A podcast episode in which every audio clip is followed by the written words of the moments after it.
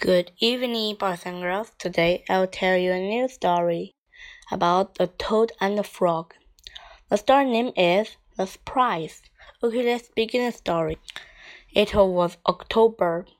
The leaves had fallen off the trees.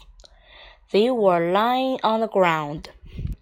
I will go to Toad's house, said Frog. I will rake all of the leaves that have fallen on his lawn. Toad will be surprised.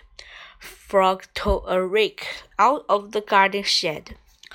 Toad looked out of his window. These mess leaves have covered everything, said Toad. He took a rake out of the closet.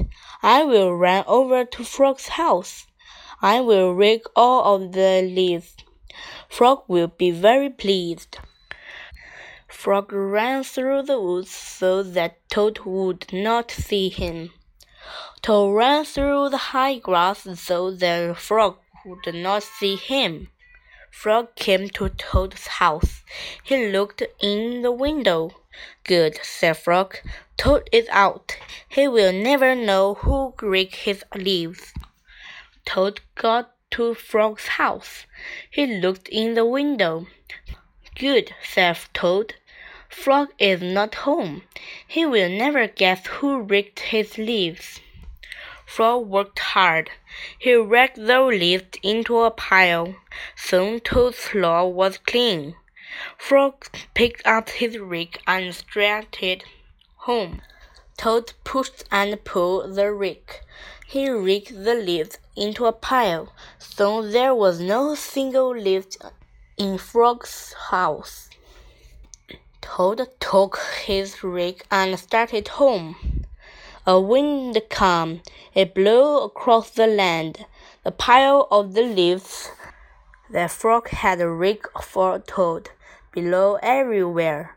The pile of the leaves that Toad had raked of the frog below everywhere. When Frog got home, he said, Tomorrow I will clean up the leaves that are all over my own lawn. How surprised Toad must be!